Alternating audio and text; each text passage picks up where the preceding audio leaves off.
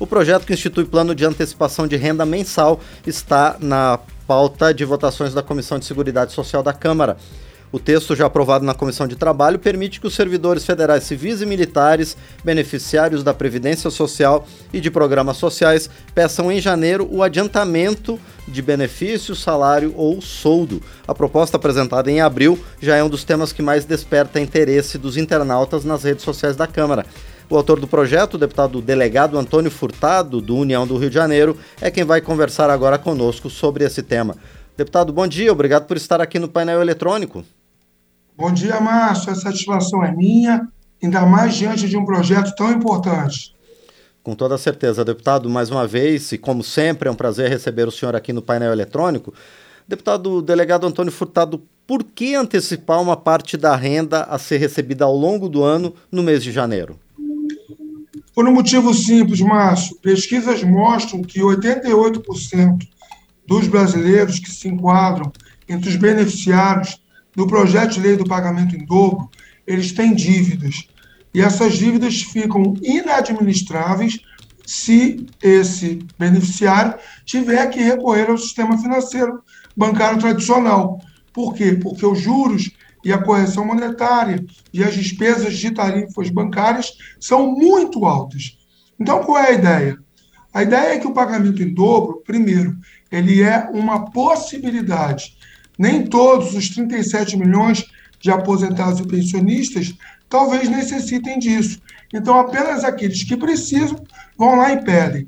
Além disso, ele atua como algo a ajudar os servidores públicos e também um olhar especial para beneficiários tanto do programa de benefício de prestação continuada, como também, por exemplo, do Auxílio Brasil. Ora, janeiro um mês tradicionalmente muito difícil, com despesas de IPVA para quem tem o seu carrinho, com despesas de IPTU, com despesas de materiais escolares, também de matrícula. Ora, é aquele mês onde o brasileiro se afunda em dívidas. Com esse projeto, nós vamos dar uma nova esperança, uma luz para milhões e milhões de brasileiros que, necessitando, solicitam esse pagamento em dobro. Ora, de onde vem esse dinheiro? O dinheiro vem da previsão da lei orçamentária anual, que já prevê como é que eles serão pagos os seus salários, aposentadorias, proventos, soldos, de janeiro a dezembro. Logo, quem precisar pede essa segunda renda mensal e a partir de fevereiro até dezembro, incluindo o 13 terceiro salário, vai pagar, Márcio, algo em torno de 7% de desconto. Final do ano, ele já não deve mais nada. E poupou-se de ter que recorrer ao leonino sistema bancário, que dilacera as finanças, especialmente de aposentados e pensionistas. Vou te lembrar também um dado importante, Márcio. Ora, fizemos um cálculo que, agindo dessa maneira, vai haver uma injeção de recursos financeiros da ordem de 70 bilhões de reais na economia logo em janeiro. Sabemos também que, tradicionalmente, até fevereiro e março, a economia brasileira fica estagnada. Imagine, então, um benefício econômico de 70 bilhões de reais que essas pessoas, ao contrário do que sustenta o Partido Novo, que quis reprovar na CETASP o projeto, dizendo que o aposentado pensionista, o beneficiário do BPC, ia pegar o dinheiro e investir para ter correção monetária e juros para ele. Isso não acontece. Dos 37 milhões de aposentados e pensionistas, 25 milhões só ganham um salário mínimo. Esse pessoal não pega dinheiro e guarda em poupança e nem investe em bolsa de valores. Essas pessoas utilizam esse dinheiro para pagar remédio para comer. Logo, como disse o relator Mauro Nazif, deputado federal que foi relator na CETASP, esse é um projeto que visa justiça social, permite a diminuição do superendividamento. E eu tenho certeza que ele vai passar nas comissões restantes. Agora, deputado delegado Antônio Furtado, não há um risco de que esse recolhimento de por volta de 7% do salário não cause dificuldades para essas pessoas nos meses subsequentes, quando vai ter esse desconto? Eu lhe garanto que não há, porque hoje, na prática, esses necessitados, que é a grande maioria dos beneficiários do programa do pagamento em dobro, eles já recorrem a empréstimos. E esses empréstimos, salvo o empréstimo consignado, que tem uma taxa de juros e correção menor, já são empréstimos muito altos. Logo, é muito melhor ele ter um desconto de 7% do que o que acontece hoje, onde ele é obrigado a recorrer a vários empréstimos e, quando ele assim faz, ele fica com 20%, 30% e até 40% do salário, aposentadoria ou pensão dos outros meses. Então, a nossa ideia é, primeiro, você deve se recordar, o plano principal nosso é a aprovação do 14º salário, que é uma forma de compensação de aposentados e pensionistas pelos impactos que tiveram na pandemia e foram uma das poucas categorias que não tiveram nenhum tipo de contraprestação de auxílio do governo. Logo, é muito melhor 7% por mês do que o que acontece hoje. 20%, 30%, 40%.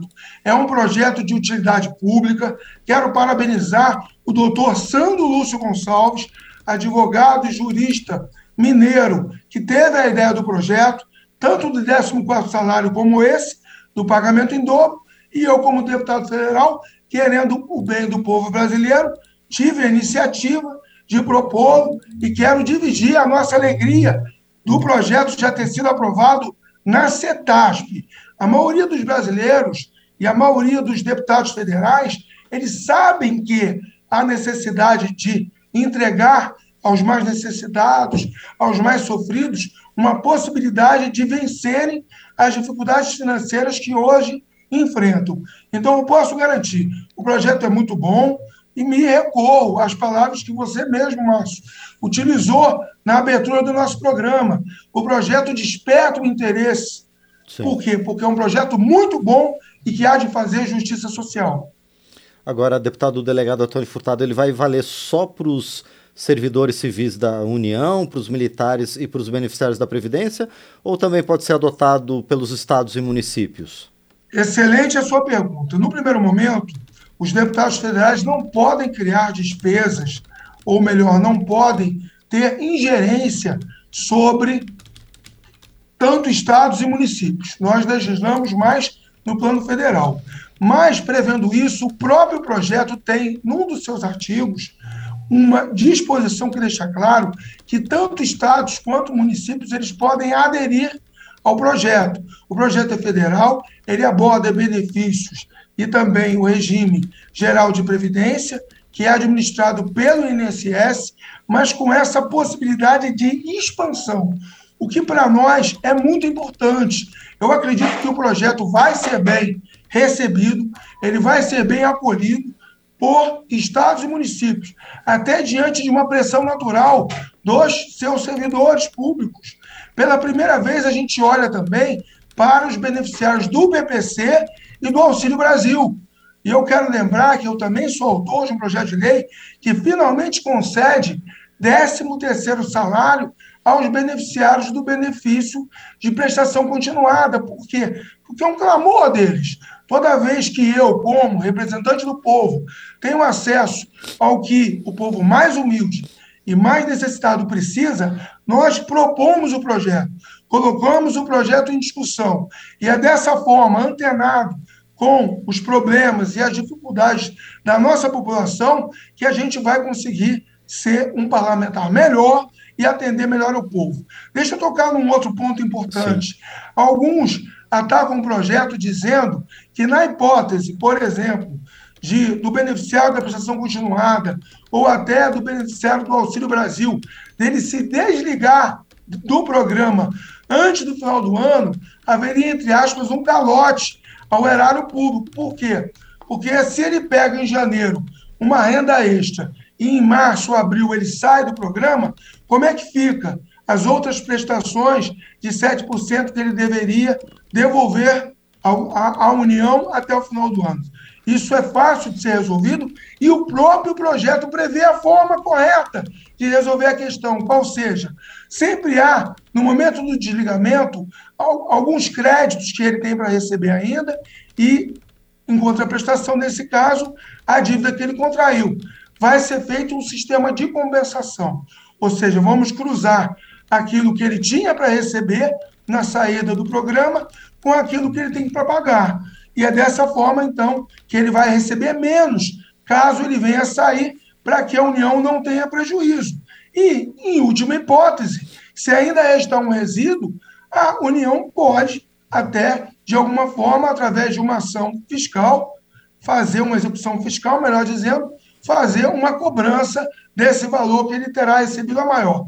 Agora, em linhas gerais, o projeto é muito bom e eu tenho muita convicção de que ele vai ser aprovado na Comissão de Seguridade Social, também na nossa Comissão de Constituição e Justiça e na Comissão de Finanças e Tributação, Márcio.